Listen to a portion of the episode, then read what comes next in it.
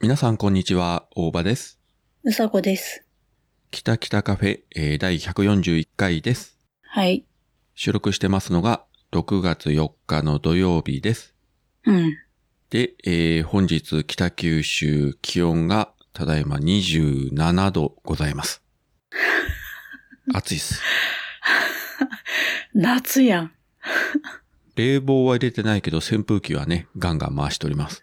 ほんと。でも扇風機でなんとかなるぐらいなんだ。まだ。まあ、とはいえね、やっぱり暑くて、で、今これ収録中だから、うん。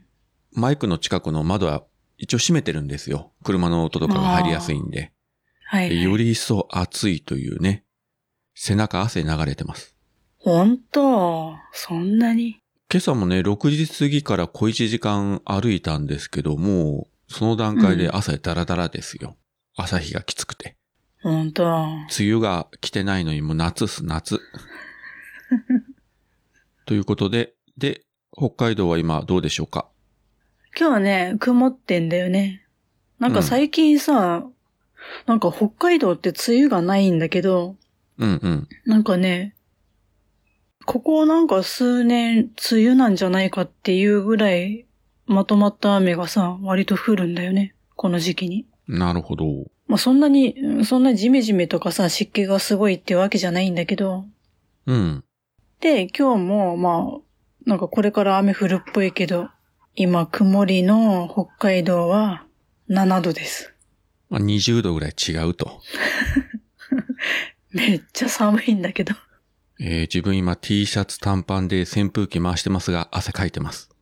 私あの、冬用のあのモコモコの靴下履いて、で、膝掛けして、着る毛布を着て、あ、あまりに寒いんでちょっとあの、コーヒー入れたんだよね。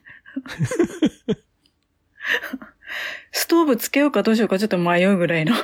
いや、自分今その格好したら脱水症状起きそうな気がするわ。ちょっとあの、ちょっと5度でいいから分けてほしいぐらいなんだけど。まあ、それでもね、朝今日5時前に目が覚めて、その頃はね、やっぱ涼しいから、あったかいコーヒーでちょうどいいぐらいだけど、昼間はうね、んもうコーヒー飲むなら、やはりアイスかなという感じですが。本当は私今アイスコーヒーなんか飲んだら凍えるわ。寒くて。でしょうな。まあ、そういう6月上旬なんですけれども、はい。昨日ですね、まあ、6月3日の金曜日ですけれども、うん。あの、夜、あの、ゆうすけさんとやってる MCU ラジオの収録予定があったんですよ。はで、まあ夜8時、20時からということで、約束しておいて、まあ仕事も、まあ普通に終わって、6時半前には帰ってきたのか。あ。はで、まあ、それから1時間半あるから、ご飯食べてお風呂入っても、まあ余裕と思ってて、んさあうんと思ったら、まあ少し遅れて帰ってきた妻が、あ。うん。向こうも一週間かなり仕事が忙しくてストレスが溜まってるみたいで、うん。帰ってきた途端玄関開けて、今から満月に行こう、行こう、連れてけともうわうわ騒ぎ出して、 その妻でのあの満月が新しくなった麺屋満月というお店まだ行ったことがなかったんですよ。ああ、そうなんだ。うん。で、自分は昼間一回行ったことがあるけど、あのお店今うん夜は居酒屋に変わってるので、うんまあ、そっちに行きたいと。うん。ということで、急遽居酒屋に行くことになりまして、で、慌ててほうゆうすけさんにごめん、ちょっと1時間遅らして、つって。うん。で、行きまして、大抵あの、車で行くと自分が飲んで向こうが運転手なんですが、まあ、じゃあうん。今日はもう自分が運転しますせ、ということで、えー、妻の方は梅酒飲んだらもう一杯で酔っ払っておりましたが、うん。まあ、いろいろ食べて、写真はツイッターの方にね、あげたりしたんですけども、インスタにもあげたか。やっぱり美味しかったですね、料理は。いいねただ夜はその麺類はないんですよ。本当に居酒屋という感じで。うんで、まあまあお客さんも入ってて、うん。うん。でもね、駐車場まで来て、で、夜は居酒屋やってますというあの看板を見て、帰ってるお客さんも何組かいました。あ、ほんと、なんかもったいないね。それはそれで楽しめばいいのにね。まあ普通にうどんをね、食べるモードで来た人が居酒屋ですと言われたら、うん、まあそれでもいいやっていう思う人もいるだろうし、うん。まあなかなかね、商売大変だろうなと思うんですけれども。でもさ、あれなんでしょ今、うどんがないんでしょうどんじゃない麺なんでしょ今。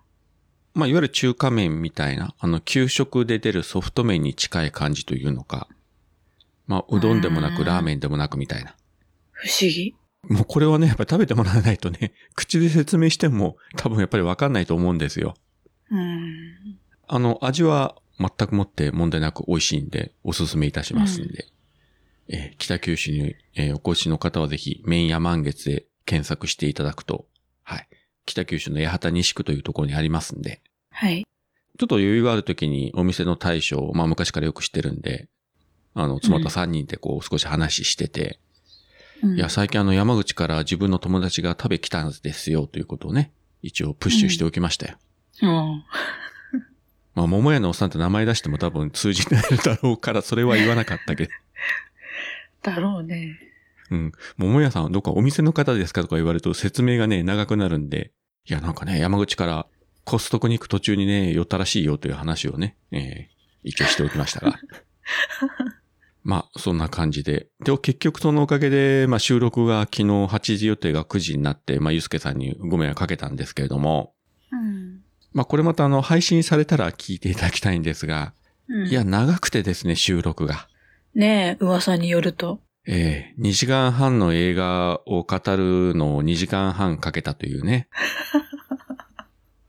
もうそれ、それさ、二人で見ながら喋ってるのと同じぐらいじゃないのいや、実はね、これお互い喋ってなくて、最後に分かったけど、お互い見てたんですよ。マジで別に打ち合わせせずに。最後の最後に分かって。 すごい。いや、長すぎるんで多分見ながらやらないと、あの、話どちらかるだろうということで、一応今回はじゃあストーリー中に話していきましょうね。はいはい、みたいな感じで。なるほどね。そう。だから自分パソコンのスカイプで繋いで喋りながら iPad の方で、もちろん音は消してね、うん字幕でずっと見てて、うん。うん。本当にオーディオコメンタリー的にやってしまうと、ポッドキャストを聞く方がやっぱり見ながらじゃないと分かりにくいんで、まあそこまで厳密にはしてないんですけどね。まあ横目で見ながら、まあ話は若干ね、こう前後したりしたんですけれども、まあ長くなるだろうなと思ったら、うん案の定長くなって、で、最後の方多分、あの、頭フル回転させすぎたのか、酸欠になったのか、頭がガンガン痛くなりだして、で、喋り終わって収録終わって一息ついたら急にね、頭痛が消えたんですけどね。本当いやもう喋りすぎじゃない、もう多分ね、本当に喋りすぎと思いますけど。で、まあ喋るのはいいんだけど、問題は今その2時間半の音源が手元にあるというね、これどうすりゃいいんだという。 まあしゃあないね。何もせず聞き直すだけでも2時間半かかる音源をどうしたらいいんでしょうみたいなね。本当だ。自業う自得わー大変。まあ、軽く編集はしないといけないかなと思ってね。まあ、ぼちぼちやりますけれども。うん。まあ、何日かかかると思いますんで、えー配信されましたらぜひ、えーお聞きいただければと思います。はい。配信するよ夜のゆいろく本当だべしいいんでしょうはい、配信するよ夜のゆいろくそれでは皆様聞いてみてねそれからですね、話変わりますけれども、数日前の話なんですが、うん。日本ポッドキャスト協会というのがありまして、うん。あの、まあ、会長がポトーさんですけれども、その協会のうんツイッターのアカウントでですね、うん。えー5月の十何日かだったかな、まあ、5月の中旬以降、シーサーブログから配信されてるそのポッドキャストが、Spotify に反映されてませんと、うん。そういう記事が出まして、うん。実はこのキタキタカフェも、あの、昔からシーサーブログ使って配信してるんですが、Spotify の画面見たら確かに直近の2回分ぐらいが配信されてなかったんですよ。あ、本当うん。全然気がついてなかった。うん。あの、Apple の方はね、ちゃんと、あのー配信されてまして、まあ自分もシーサーブログから配信して、Apple Podcast に反映されたのを確認してから、あの、Twitter の方で、まあ宣伝してるわけなんですけれども、Spotify の方まで見てなかったんで、全く気がつかなかったんですけど、あれあれみたいな感じで。うん。で、まあ、技術的な原因とかいろいろあるらしいんですけれども、あの、ゆいまるさんですね。うん。北海道夕張市のあの快速旅団というお店の幹事長であります、我らがゆいまるさんが、すぐに、えー、Spotify とシーサーと両方に問い合わせしていただいて、おーどうもシーサー側の問題があったらしいんですけれども、なんか対応してくれたということで、翌日にはもう無事 Spotify にも配信されてたと。おー早い。ということで、えーシーサーブログからポッドキャストを配信している方々は、うん。えー北海道夕張方面に足を向けて寝ちゃいけないよというね。本当だね。あがめないと。自分も通常ポッドキャストを聞くときとか見るときは、ほぼほぼアップルの方で見てたんで、うん。しかも自分の番組だから、あんまりその Spotify でわざわざキタキタカフェを聞くこともないし、うん。まあ、チラ見ぐらいはね、してたけど、まさかそんなに配信されてないっていうことを、というか、まあ、誰もそもそも、 あの、言っても来てないし、配信されてます、配信されてませんよという声も上がってなかったんで、うん。はあ、まあ気がつかず、でも、まあそれも今はね、元に戻ってますんで、まあ助かりましたけれども、はい。なんかこういう技術的なところはもう全然よくわからんから困ったもんです。本当だね。というか君全く興味ないでしょ、こういう話。うんうん。 なんかすごい、人事のような感じで聞いてた。 えー、大変だなと思って。ゆいまるさんに謝れ。うん、家丸さん、ごめんね。ありがと本当に全く同じ北海道民でこうも違うかね。う。しゃあないや。私、だってゆいまるさんはさ、北海道生まれで、じゃないでしょ確か。違うと思う。確か関東の方だったはず。そうでしょそこの違いで、うん私このなんかさ、喫水の北海道人って多分こ うなんだよ。知らんけど。それはあの、生粋の北海道民に対しても失礼じゃないのか。ねえ、北海道の皆さんそうだよね。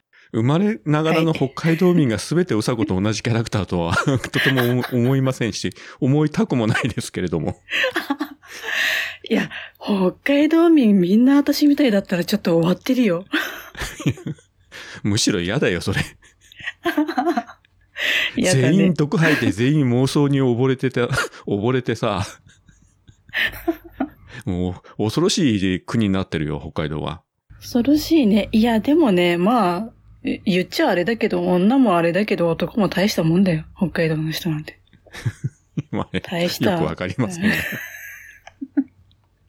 ごめん。まあ、めっちゃ北海道の敵回した気がするわ。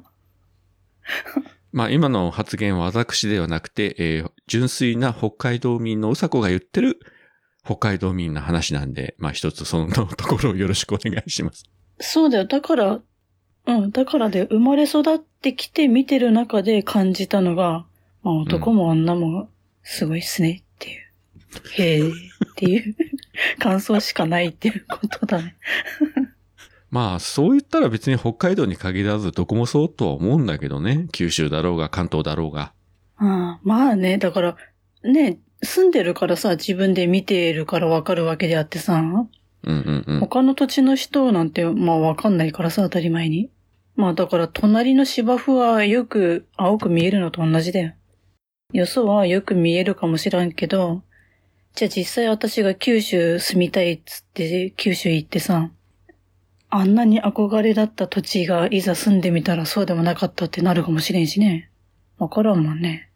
だね。旅行で行くのとね、実際住むのとでは全然違うからね。うん。まあそこを、うん、それはどこの地域もね、多分そうだと思いますよ。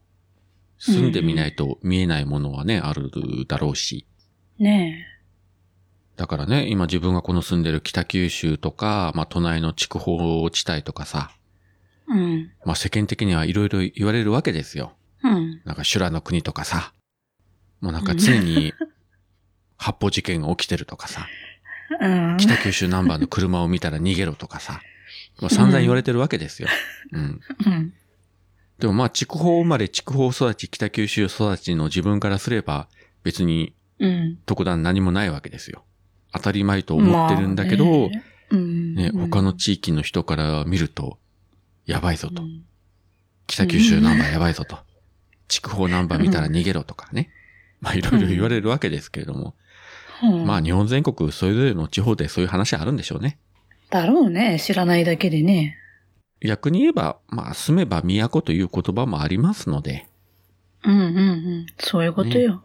そううんまあね、郷にいれば郷に従いというか、そこで、えー満足しとけばいいんじゃないかなと思います。うん。うん。そういうこと。そういうことです。はい。うん。ということで、まあ、いつかおそこが九州に来た時に、まあ九州も広いですからね、うん。どこに住むのかによってまた全然違うだろうから、うん。どこに住むんだかもう全然見当つかないけどね。うん。北九州に住むのか、博多に住むのか、薩摩仙台市に住むのか、いや、薩摩仙台はいかんな。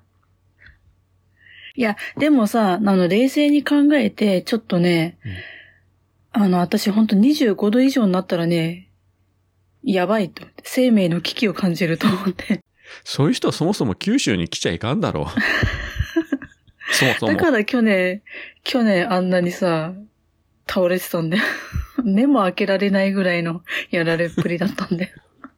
それ住めないわ。でも、でも、でも住みたいんだよね。じゃあ、私がその中で住める地域はどこかってなった時に、うん。割とね、あの、大分県がね、割とちょっと涼しめなんだよね、他と比べて気候が。おあの、気温を見てるとさ。まあ、大分県もね、場所によりけりですけどね。うん。あの、大分県の日田市ってこう山の中の盆地がありますけれども、あそこは日本でも有数な気温の高い場所なんで、うんだ、気温高いとこは住まないよ、だから。 ひ、低いとこ目指してちょっと。 いつか行った時に気温38度あって車から降りた瞬間お湯に浸かった気がしましたもん。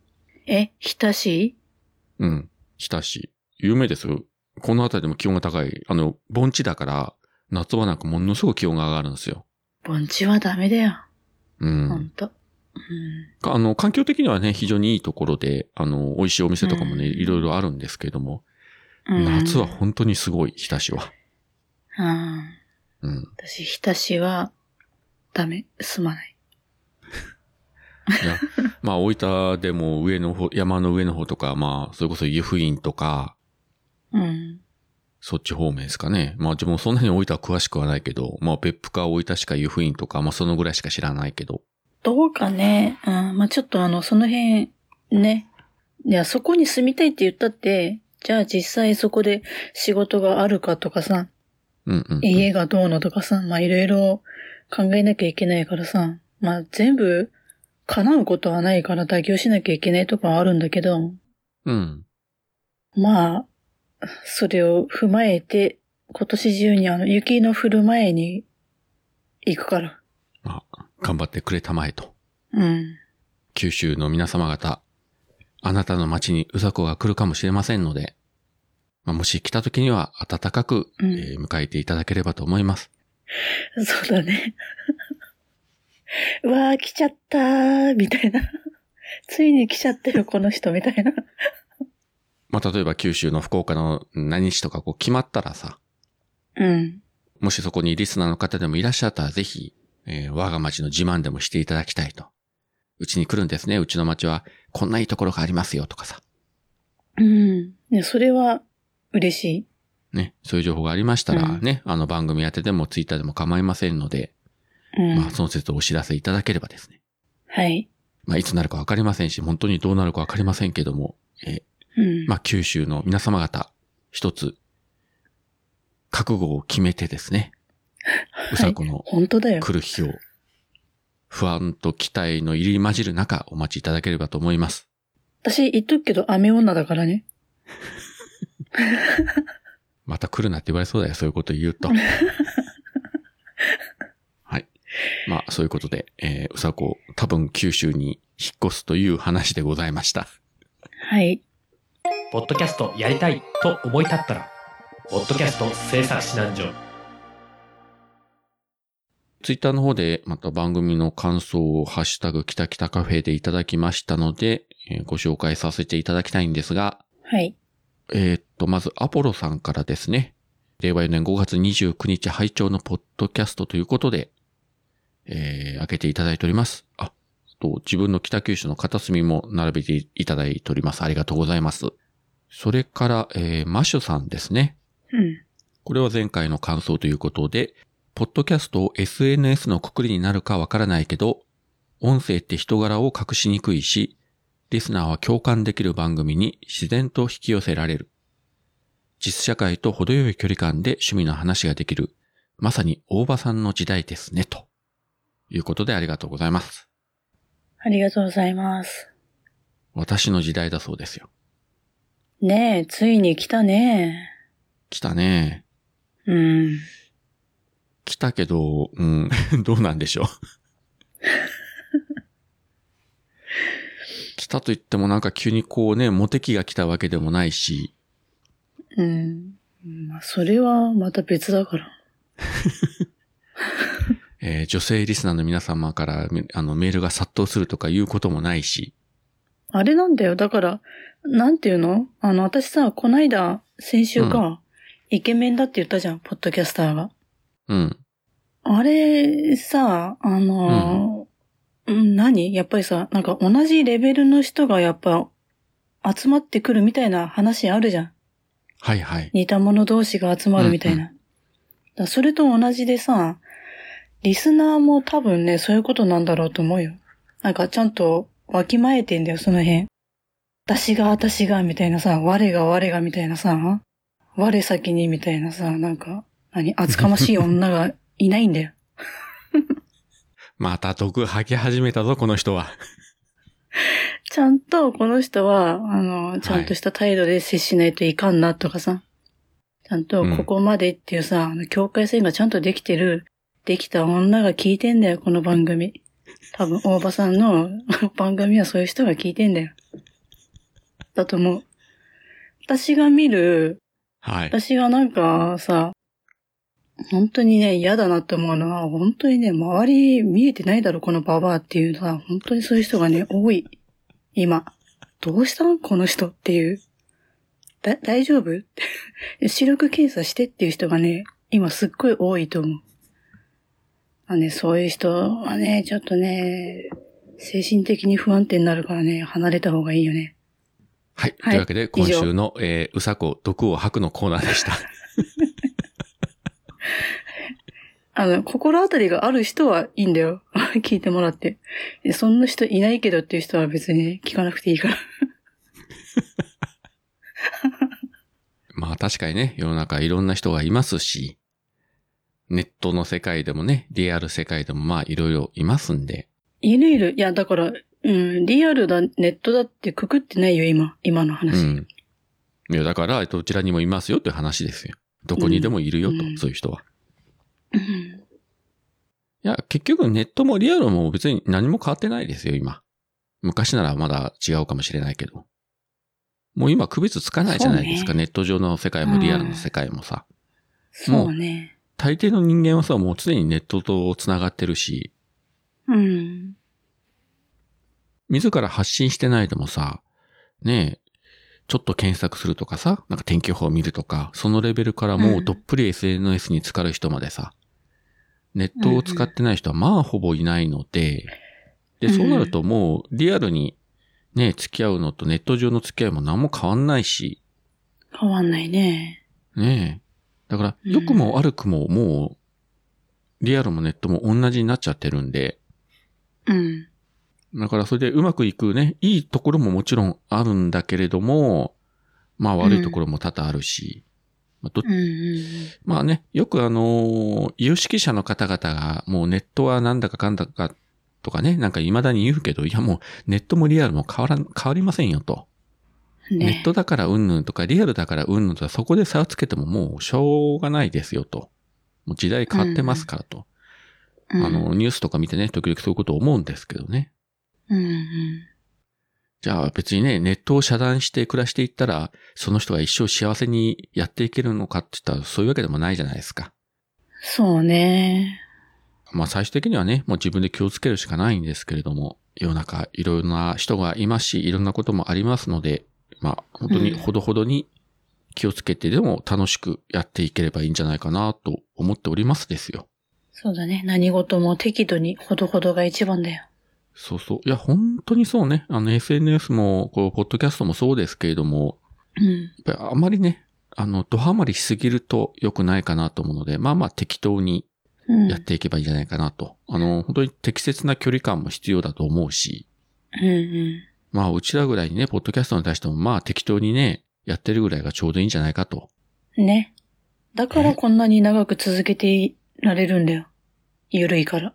これを毎週ね、きっちり作り込んで、毎週、例えばね、あの、日曜日夜9時配信とか固定してさ、うん。もうコーナーもバッチリ作ってさ、うそうんいうことを、まあ、カニ我々やっても長続きしないだろうし、まあ多分途中でもうやめたっていうふうにね、サジに投げて終わっただろうし、うん。きっちりしないと逆に続けられないっていう人もいるし、そうね。まあそれはね、性格がね。そうそう、性格で、我々のような、こうね、結構あの、ズボラな人間はこういうふうに適当にやるのが一番性に合ってるのかなと。うん。いうことでございますんで、この番組を今後も、こういうふうに、ズボラに、ダラダラっとうん。適当に続けていきますんで、まあ、あの、聞いていた方も適当に聞いていただければ、よろしいんじゃないかなと、はい。はい、思っております。はい。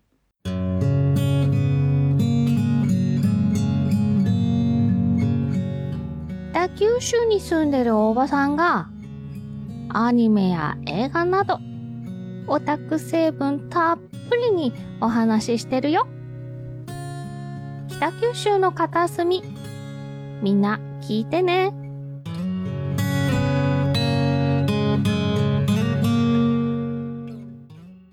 で、まあ、私の方は大体今週喋りたいことは喋りましたが、うさこの方はあと何かありますかああ、私さ、ちょっと一個訂正したいことがあるんだけど、はいはい、どうぞ。あのさ、こないだあのサメの映画の話したじゃん。はいはい。どうぞ。あれさ、ちょっと間違えたんだよね。あの、うんタイトル間違えて言ってたんだよね。ほうほあのね、私何のサメの映画を見たかもうちょっと忘れたんだけど、なんて言ったか忘れたんだけどさ、自分で。正しくは、新ジョーズを見たの。新ウルトラマンとかさ、新なんとかとかさ、あるじゃん。う。なんか今やったらめったら、あの B 級作品とかにその新なんとかとかさ、つけてますわな。ねえ。で、そういう、ちょうどそれ、この間新ウルトラマンだっけ公開されたの。うんうん。それで、なんかツイッターが賑わってる時に、うん。みんななんか賑わってんなーと思いながら、こう検索してたら、新上手っていうやつを見つけて、まあここもかと思って。それで、新上手を見てみたら、新の割に中身がなんか50年代、60年代みたいなさ、古臭い画像だったわけ。え、これいつの時代の映画なんみたいな。割と最近撮ってるはずなのになと思いながらさ。で、見てたんだけど、本当に、うんその、ジョーズが出てくる前にちょっとリタイアするって、10分で諦めるって。ちょっともうごめん、もういいやと思って。まあ、その、新庄というタイトルも日本のね、配給会社が多分勝手につけただけで、だろうね、多分ね。うん、現代には新とか絶対ついてないと思うんだけど、うん。なんかこの前本屋に行ったら、なんかあの、新書のコーナーとかにも、なんか新なんとかとかいうタイトルの方がね、何冊かあって、本当なんかもう便乗商法だなと思ったけど ね。いや、別に、芯ついたら売れるというもんでもないだろう と。思うんですけどね。うん。まあ、見た目なんだろうね。見た目のインパクトで、人、目、人の目をいかにここに持っていくかみたいなとこでしょまずは。あ目にもち留ろんまらね。ないと手に取ってもらえないみたいなさ。まあ確かに。うん。もうなんかあまりにこう、わかりやすいパクリというか、 うん。うんある意味すがすがしい感じはしますな。うんそうね。今ちょっとね、喋りながら検索して、あ、Amazon プライムにありますね、新上手って。あるでしょうん。 2016年、まあ6年前ですか。うん。全然古くはないそうでしょうん。えーっと、これ説明が、えービーチはいつもの賑わいを見せていた。そこに突如浮かび上がった焼死体。さらには焼かれた、えー魚の死骸が波打ち際に打ち上げられていた。ジーナとカプランは、その謎を追っていくが、核実験の影響により進化したサメだと判明。海水浴を楽しむ若者に次々と襲いかかり犠牲者は増えていく。という話だそうですよ。うん。あの、まあ、まあ B 級映画だよねっていう感想が多い中で、うん。ここに出てくる女優さんのが美人だとかね、スタイルがいいとかね、まあ褒める。うんうんうんまあ内容じゃなくてね、この女優さん綺麗みたいなさ、 そういう感想があるからさ。うんいや、まあまあ逆に言うと、それぐらいしか言うところがないということじゃないでしょうか。そうそうそうそう、そうなんだよ。無理やり褒めるみたいな。ちなみに、えっ、と、Amazon のカスタマーレビューだと、えー星5つの中での2.9ですね。うーん。まあ、平均値ぐらいという感じでしょうか。うん、うん、うん。まあ、いろいろコメント読むと、まあ、結構長々コメント書いてる方もいらっしゃいますけれども、うん、意味はわからないけどユニークとか、うん。低級娯楽の楽しさとかね、まあ、いろいろ書かれてありますので、うんまあ、興味のある方は Amazon プライムで、えー見放題配信されてるようですので、はい。えー時間1時間25分ということで、まあ短いですので、うん。まああの、決して大傑作だとおすすめはまあしませんけれども、 しないね。だって見てない し。ちょっと私、ちょっとごめん。うん。私これ、うん、収録終わったらちょっと見るわ、続き。責任持って、最後まで。ね、最後まで見れたら、ちょっと次回ね、報告していただくと。そうだね。で、結局どうだったかと。うん。最後まで見たら。ら実は案外広いものだったとかね。ねえ、わかんないもんね。結局やっぱりダメだったというのか。うん。まあでもなんかこういうの手の映画ハマる人はハマりますからね。ハマる。まあ1時間25分ならね、まあいいんじゃないでしょうか。短いし。私、こないだ3時間っていう映画見たよ。長いの。おう。何見ましたなんかね、恋愛依存症の女っていうさ、はいはい映は画い。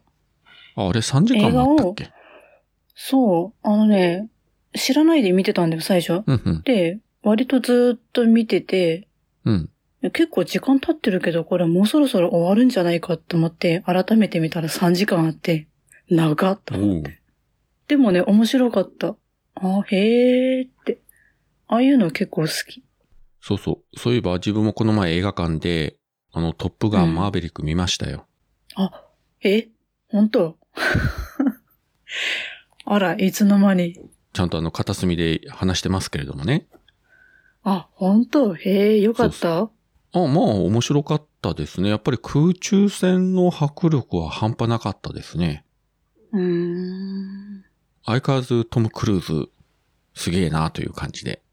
で、一応その前に、あの、最初のやつもね、30年以上前だけれども、もうほとんど忘れてたんで、あの、配信で見直してから、うんえー見に行きまし。て。まあ別に一作目見てなくても全然あの、OK な作りではありましたけど、うんおうトム・クルーズもう60も近くなってわけえよなと思ってね。変わんないね、あのかっこよさね。次のミッションインポッシブルの予告も流れてましたわ。マジで本当、うん次のあすごいれ、ねなんか二部作なんでしょ前編後編みたいな。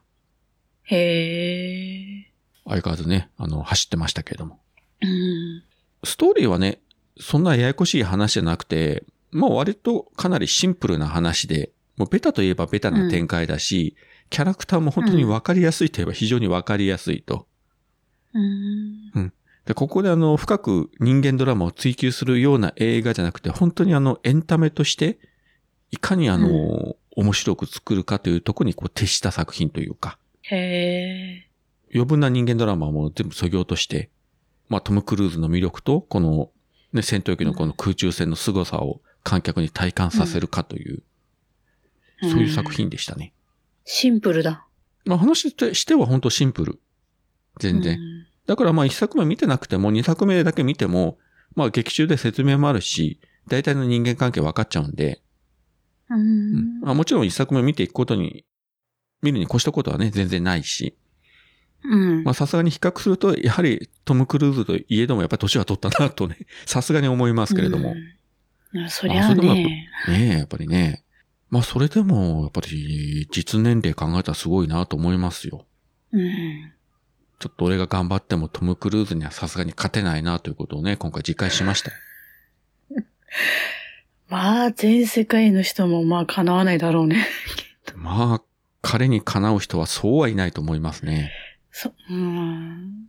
まあ、こういう映画だから、やっぱり劇場の大きいスクリーンで見ないと、この迫力と、あとやっぱり音響、音のね、迫力は家で見たら味わえないんで、やはり、あの、映画館で見ていただきたいですね、この点の映画は。そうね、やっぱね。もう、ガンガン来ますんで、うん。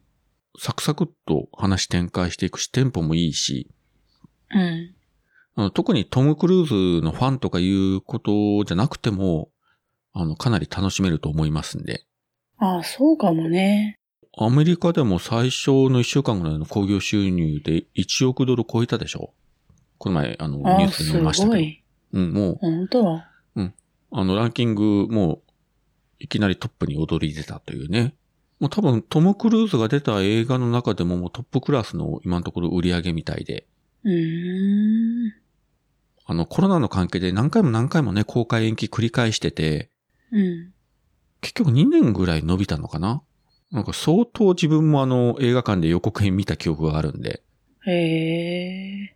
まあようやくね、公開されましたし、あのー本当に楽しめますんで、まあ機会があればね、今絶賛公開中なのでぜひお近くの映画館でご覧いただければと思います。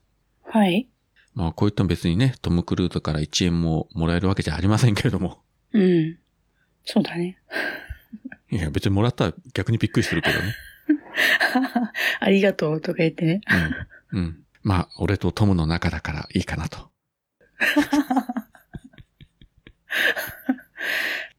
いいね。そういうことで。でもさ、うん自分より年上だもんね、トム・クルーズの方が。もう本当に感心するわ。まだ、え、でも、今いくつだっけ ?60? 今59ぐらいじゃなかったっけ59か確か自分より一つぐらい上だったと思う。いやー、なんかすごいね。あのね、トム・クルーズの映画で、すごい好きな映画があったんだけどさ、うん。もうね、あの、女優さん、何飛行機に、飛行機かなもう全然おぼろげなんだけどさ、うん。なんかね、女優さんとね、なんかチューする場面があるんだけど、それがさ、う全然いやらしくなくてさ、すんげえさらっとしてんの。わあ、なんだこのチューと思 って。なんかね、衝撃受けた。あ、それわかる。なんかほら、トム・クルーズってさ、まあいろんな作品でね、ベッドシーンとかもあるけどさ、うんあまりこういやらしさを感じさせないよね。そうなん、なんかね、あの、生々しいとか、そういうなんかね、そう。男と、男だ女だとかさ、なんか全然そういうのがね、入ってこないんだよ。ただただ綺麗な感じっていうさ、さらっとしてんだよね。と言ったらいいのかな男の自分から見て、まあそのセクシーじゃないとかは言わないけど、うんうん。なんて言うんでしょうね。そういうなんかこう性的な魅力というのか、官能性というのか、あんまりキャラクターとしてそういうのを感じないんですよね、トム・クルーズには。ねまあ、スターであることは間違いないし、ものすごいね、オーラを出してるけど、え。うん。そうなんだよ。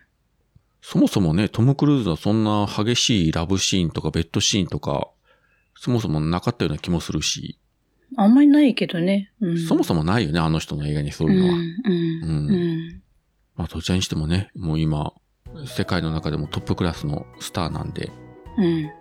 それがね、生地の他の若手よりも一番体張ってるというのがすごいことなんで、まあ、ぜひ映画館の大きいスクリーンで楽しんでいただければと思います。はい。じゃあまあ、今週はそういうとこでいいですかね。はい、いいです。今回もここまでお聞きいただきありがとうございました。ありがとうございました。それでは皆さん、さようなら。さよなら。